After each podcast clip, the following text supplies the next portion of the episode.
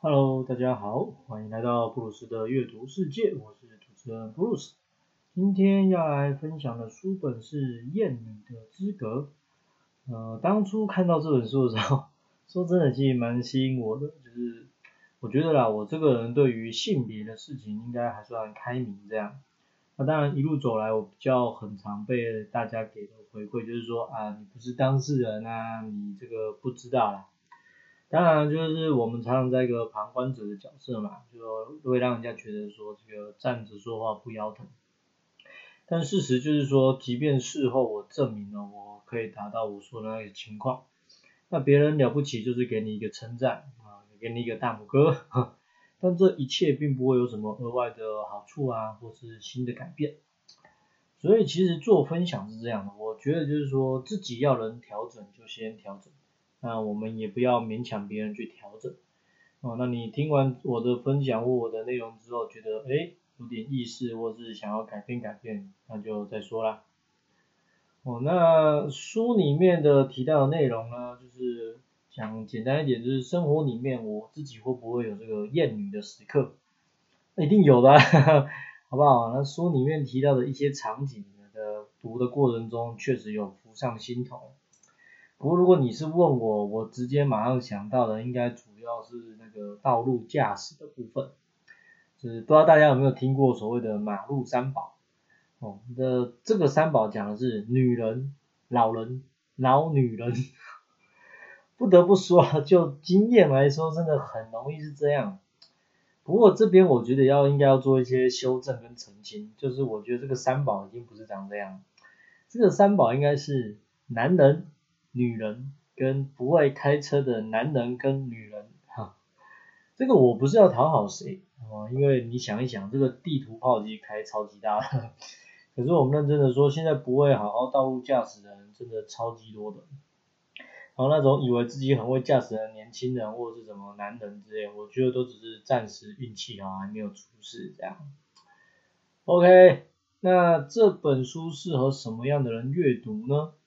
书本的一开始，作者有提到说要献给他的女儿。而书本的最后啊，作者也有写写到说，就是自己即将要待产，那这个肚子里面的宝宝表定是个女孩子，所以他希望自己可以让自己的小孩了解到在性别这件事情可以有什么样的应对跟使用。所以很简单啦，我想要建议的就是任何一个女性，其实你都可以看看这本书，尤其是如果你的族群在你的环境在你的社会你是比较劣势的。那么就来开始今天的分享了。说起来，在谈论心理学的过程中，这应该是第一次要分享的主题，哦，那就是女性主义。当然，我要先说，这就是我个人立场。女性主义绝对是有它的定义，跟它这个每个人坚持的理念吧。那我也不觉得女性主义者就是一定对男性有那个敌意啦，或是觉得自己最棒。只是说，在所有的心理学派里面，我觉得这样的名词出现，算是直接把族群讲得很明白。那男生或女生，我自己来说，我觉得就是一个客观事实嘛。其实没有必要做太多这个过度的假设、区分，甚至是对立。但回到开头说的，可能对于那些已经深受其害的人来说，就是另外一种性别的人造成自己的困扰嘛。所以他才会这么的不满跟自己性别不同的族群，但是我们就想一想，就现实生活中里面有没有可能只有男性或只有女性的团体可以好好的活下去，然后一代一代生生世世，我，以目前的社会跟科学机会可能有吧，对不对？但是这样的团体应该也不可能太大，也不可能太多。所以我觉得，如果你认同这样的观点，那还是从今天开始，我们好好的跟另外一个性别的人 互动。哦，每个人都有辛苦的地方啊，不管是男生或女生，也都有自己要奋斗的部分嘛。那比起这个相互仇视，我觉得这个互相加油打气，还是比较可以让整体的状况往前走的。这本书啊，我还是要先再讲一次哦，就是真的不是很好阅读。我觉得应该是他引用了很多这个新闻事件，但可能因为都是西方事件跟当地的新闻为主，所以其实我在看的时候，很多时候都蛮陌生。那你说要有什么共鸣就很难。另外就是说，这本书应该是我目前阅读过，我觉得注释最多的一本书。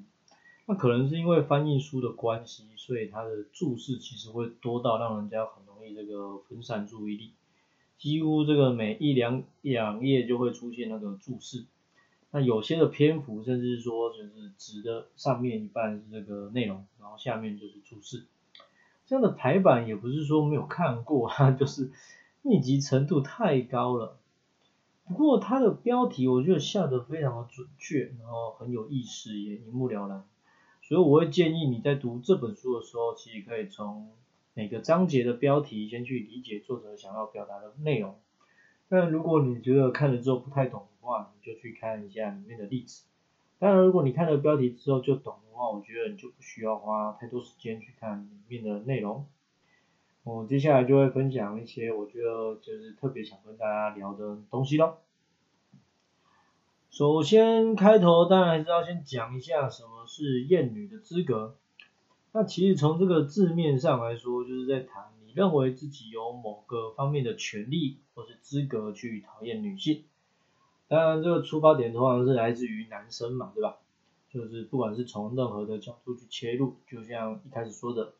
那些会说那个马路三宝是什么？女人、老人、老女人的人，某个层面你就是认为就是你的技术很好，所以这个女人也好啊，老人也好啊，都不应该上路，他们呢就应该就是让别人去载自己，或是搭那种大众运输工具才对。但是这样的资格是谁给你的呢？啊，那，有可能是你自己认定的嘛，那也有可能是这个整个社会的风俗民情。事实上，我觉得有一个很大的重点是，女性也有可能是有厌女情节的。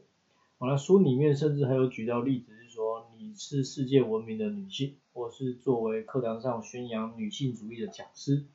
你自己还是会有机会在现实生活中遭受到这个不平等的待遇。那我分享这本书其实就一个简单的用意，啊，就是希望大家可以尽可能用平等的角度去看事情。我不管你是男性啊，或者是这个女性，何苦为难女性？我一件事从来就没有只有谁必须做，或是谁才能做。那你这样的出发点才有机会去落实真正的两性平等。第一个章节的标题是这个特权男人的资格。那这内容在近几年 Me Too 的运动下，我觉得大家应该不是很陌生，只是就稍微的提一下。因为我觉得这件事特别需要这个放注意在未成年的孩子身上，成年人是这样的，我觉得说到底都是被自己的欲望给限制住了，不然你说赚钱啊，或者是这个名声，其实你换一个场域，绝对都有机会，只是当然发展程度会受限。可是呢，对于那些未成年的孩子啊，很多事情还懵懵懂懂嘛。那尤其是绝大部分的环境都是常年的教育孩子们说，我们就是要听这个大人说的话，对，那所以这种大人用特权管教或是加害未成年的事情，我自己觉得目前爆出来的一定都是少部分而已。所以如果你家里是有小朋友的话，我觉得一定要特别注意这个部分。那第二个章节的标题是男人想要爱慕的资格。哦，第三个章节的标题是男人享有性的资格感，还有第四个章节标题是男人享有同意的资格。这边就稍微的讲一下，你听到的是三个标题嘛？那好像是从不同的角度在谈论，但我觉得就是在谈男生呢，他就是觉得自己要被人喜欢嘛，所以他书里面举的例子大部分。就是那种什么呃得不到女性青睐啊，所以他就进行了情杀或者是这个无差别持枪扫射的社会新闻案件，然后以及在一些性关系上的不平等互动等等。那我觉得这是对于两性议题有着比较错误的认知啦。所以怎么说？我觉得先这样讲，直接一点，那些很容易吸引人的人，就是条件比较好嘛，对不对？但是外貌好看啊，呃，有钱有势，还是这个幽默风趣，但我觉得这跟你是不是一个男生没有绝对的关系。所以在这边我觉得就是前四个章节都是主要可以大家把注意力放在青少年的孩子身上，因为从这个时候你其实就该好好去了解两性之间的一些内容，然后更是要懂得尊重异性，尤其是你你不喜欢人家，你就不要去嘲讽他，或者是什么欲擒故纵啊，搞一些小动作。哦，毕竟疯起来的人谁都挡不住。接下来这个章节，我觉得特别想要跟大家分享，它的标题是“能力不足的女人，呃，男人享有医疗照护的资格”。我看这个标题，不知道大家有没有什么感觉？这样，那我个人是觉得啦，确实在医疗照护上，如果你是那种能力不足的，然后尤其是那种书里面举的例子。甚至是那种种被种族歧视啊，或者是你社经地位比较低的人，特别是女性，那么在医疗照顾上，就算是同为女性的医疗人员，也会觉得你没有具备这个被好好照顾的这个身份。那这本书我觉得最让我惊讶的案例，就是在这个章节，就是闻名世界体坛的女子网球选手小威廉斯女士，哇，居然她也会深受其害。因为我相信，即便她就是作为一个黑人女性吧，但再怎么样，她这个也算是有头有脸啊，要钱有钱。结果像她这样的人都还是会因为医疗人员漠视她过往的病史，我让她差点在生还生完小孩之后就人生毕业了。其实这听起来真的很可悲，让人家很难以想象。就是说，如果连小威廉斯女士都会遭遇到这种情况，那么普通黑人女性在一般就医时或是生产时得到的医疗照顾，我又会被稀释多少嘞？我就连打麻醉剂的资格跟剂量都会比别人少，这真的是很夸张。那在的研究人体的部分呢，我们其实也常常可以发现，就是说经费啊或者是资源用在男性的比例上也比较是高的。所以常常得到的结果都是会说，因为男生的身体状况怎样怎样，所以我们在做预防啦，在做临床处理呢，男生的安排就是会比女生多。啊，我觉得这其实有一个很大的关键，就是说一直以来啊，是女性都太冷冷，不管是你是真的冷冷，还是你都忍住不说出口，但因为这样的特质。导致你不管是哪个国家或是什么样的社会或土地上，女生的声音被对待啊，就是通常就是插上男性一截嘛。所以在这边特别想要有跟收听到这一段的大家说，如果你是男性，好不好？请正视跟鼓励你家中女性成员，把那个痛啊不舒服要表达出来。那如果你是女性的话，我觉得你就是不要想太多，就表达出来。毕竟人没有读心术，嗯，你自己都不说出口的话，别人又怎么会知道你到底怎么了呢？我关于这本书暂时先分享到这边，嗯，因为我觉得就是光今天的内容应该就蛮足够大家慢慢去消化，还有在生活里面实践。嗯，现在是少子化的时代了嘛，对吧？嗯，就像开头说的，我就是非常建议，只要你是女性都可以看看这本书。当然，你说男性适不适合看呢？这个就是 看人怎么想咯，对不对？就是如果你发现里面的内容完全戳中你，那你到底是要 认同他，还是否认面对他呢？啊，所以。这本书是这样，我觉得它固然是女性主义的书，然后为这个女性发声。但你说男生是不是要看，或者是男生是不是要学习女性主义？我觉得如果你想要多了解另外一种性别的声音的话，确实这是一个可以参考的点。OK，那这本书呢，我也不会把它当做是歧视男生，或者是对于世界。不平等的一本书，那我觉得只是说，你一定要知道说，不管你是男性或女性，哦，自己是拥有被平等对待的资格，哦，所以从自己做起，啊，尽量不要再让那些不公平的事情重复的一直发生在自己身上。下一集预告，呃，要来继续分享《艳女的资格》这本书。